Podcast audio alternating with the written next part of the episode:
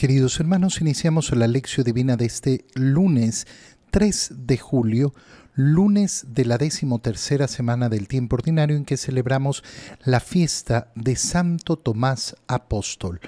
Por la señal de la Santa Cruz de nuestros enemigos, líbranos, Señor Dios nuestro, en el nombre del Padre y del Hijo y del Espíritu Santo. Amén. Señor mío y Dios mío, creo firmemente que estás aquí que me ves, que me oyes. Te adoro con profunda reverencia.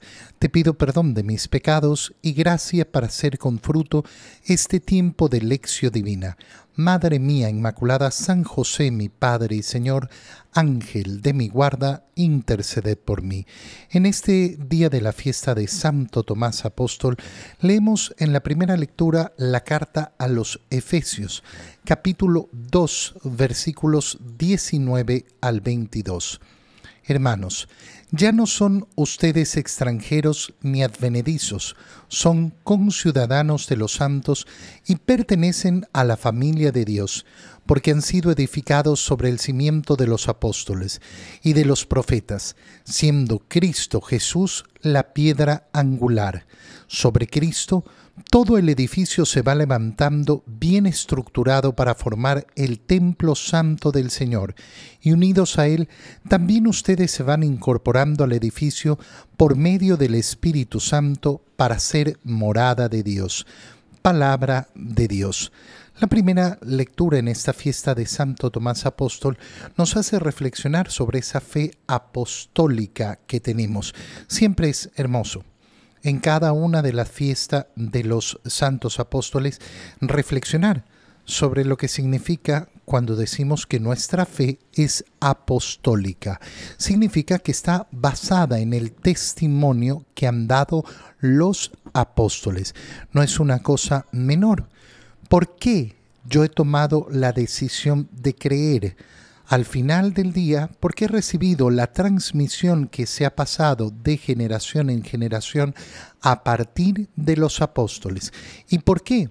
Los primeros cristianos le creyeron a los apóstoles porque su testimonio tuvo la fuerza de ser verídico, de ser creíble y testimoniaron el Evangelio dispuestos a entregar su vida. Por eso la celebración de los apóstoles siempre es celebración del martirio de los apóstoles.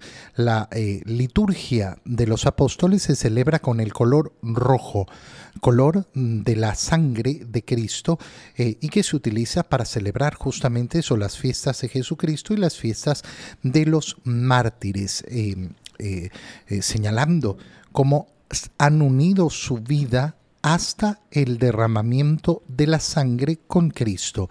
¿Qué nos dice San Pablo? Ya no son ustedes extranjeros ni advenedizos. ¿Por qué extranjeros? ¿Por qué advenedizos? Porque en la antigua alianza existía un solo pueblo de Dios, los descendientes de Abraham. No, no, no había posibilidad de formar parte de ese pueblo de la alianza si no era siendo hijo de Abraham, siendo descendiente de Abraham. Si no se cumplía ese requisito, entonces yo no podía pertenecer a ese eh, pueblo de la alianza. Y por tanto, por más que hubiera aceptado la fe judía, por más que hubiera aceptado la existencia de ese único Dios que se había revelado a Abraham, a Isaac, a Jacob, a Moisés, a los profetas, eh, al final del día no pertenecería a ese pueblo de la alianza. Siempre sería un extranjero, un advenedizo. No, la situación de la nueva alianza es la que señala San Pablo. Ahora ustedes son conciudadanos de los santos. ¿A qué se refiere con ser conciudadano de los santos? Está expresando aquí la idea más profunda de la comunión de los santos de la cual hablamos en el credo de los apóstoles. Yo creo en la comunión de los santos. ¿Qué, ¿En qué consiste esta comunión de los santos? En ser bautizado en esa comunión de los santos entra toda la iglesia peregrina, los que estamos peregrinando todavía, toda la iglesia eh, purgante, aquellas almas redimidas, pero que se están purificando en el purgatorio, y todas aquellas almas que forman parte ya de la corte celeste, es decir, que están viendo a Dios cara a cara. Todo eso es la iglesia. Toda esa iglesia forma parte de la comunión de los santos y ustedes son, desde el día de su bautizo, parte parte de, esa, eh, de, eh, de ese país, son conciudadanos y por tanto pertenecen a la familia de Dios. No es simplemente una integración a una institución, a un grupo, a un partido, no es una afinidad, no es que yo me siento identificado con, no, yo soy parte de la familia de Dios yo soy miembro de la familia de Dios. Y esto porque hemos sido edificados sobre el cimiento de los apóstoles, aquello que ya señalábamos al inicio. Es decir, que hemos recibido el testimonio de los apóstoles. No hemos recibido una, eh, una, revelación directa de Dios. A mí no se me ha parecido Jesucristo a revelarme el Evangelio. El Señor ha querido que la salvación se transmitiera a través del testimonio de los apóstoles y de aquellos que recibieron después de los apóstoles ese testimonio y así sucesivamente. Este es el modo en el que el Señor ha querido transmitirnos eh, su revelación la verdad que nos conduce a la salvación. Son entonces eh, eh, familia de Dios edificados sobre el cimiento de los apóstoles y de los profetas, porque no se excluye el Antiguo Testamento, sino que se agrega yo comienzo a formar ahora parte de toda la historia de la salvación y siendo Cristo Jesús la piedra angular. Es decir, a pesar de que mi fe es apostólica, mi fe no está cimentada en los apóstoles, sino que al estar sobre los apóstoles, yo sé que debajo de los apóstoles está la verdadera piedra angular. ¿Por qué le creo a los apóstoles? Porque ellos escucharon y vieron a Jesucristo, y sobre todo porque lo vieron resucitado. Y por eso es que mi fe, a pesar de ser apostólica, siempre va a tener una sola base, que es la de Cristo. Sobre Cristo, todo el edificio se va levantando bien estructurado. ¿Para qué? Para formar el templo santo del Señor, ese templo que es la iglesia ese cuerpo espiritual de Cristo y unidos a Él, entonces nosotros también nos vamos incorporando al edificio por medio del Espíritu Santo para ser morada de Dios. Qué precioso porque esto nos hace reflexionar sobre lo que significa la iglesia. La iglesia, de nuevo, no es simplemente una institución. Mira, no hay una institución que perdure lo que ha perdurado la iglesia. Cuando contemplamos la iglesia, hay personas que pueden contemplar la iglesia eh, solo en sus miembros fallidos, solo en sus miembros que han pecado. Bueno, eso no es difícil. Contempla Pedro, contempla Pablo, Contempla al mismo Tomás que estamos celebrando hoy en día y que no quiso creer en la resurrección del Señor. Contempla a tantos que efectivamente han fallado. Pero eso no cambia la estructura de la iglesia. La iglesia, como institución divina, se mantiene y persevera a lo largo, a lo largo del tiempo. Cuando uno contempla verdaderamente la iglesia es para maravillarse verdaderamente para maravillarse, para enamorarse de lo que significa eh, la iglesia. Si nos quedamos con la visión del mundo, nunca entenderemos lo fabulosa, lo magnífica, lo hermosa que es la iglesia en esa perspectiva que San Pablo tiene tan clara al relacionar a la iglesia como la esposa de Cristo. En el Evangelio, leemos el Evangelio de San Juan, capítulo 20, versículos 24 al 29.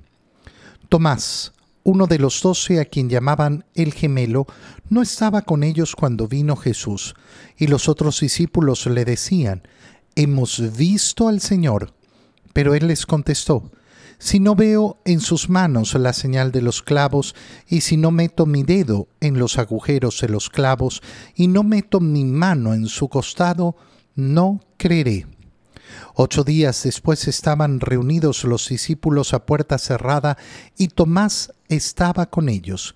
Jesús se presentó de nuevo en medio de ellos y les dijo, La paz esté con ustedes.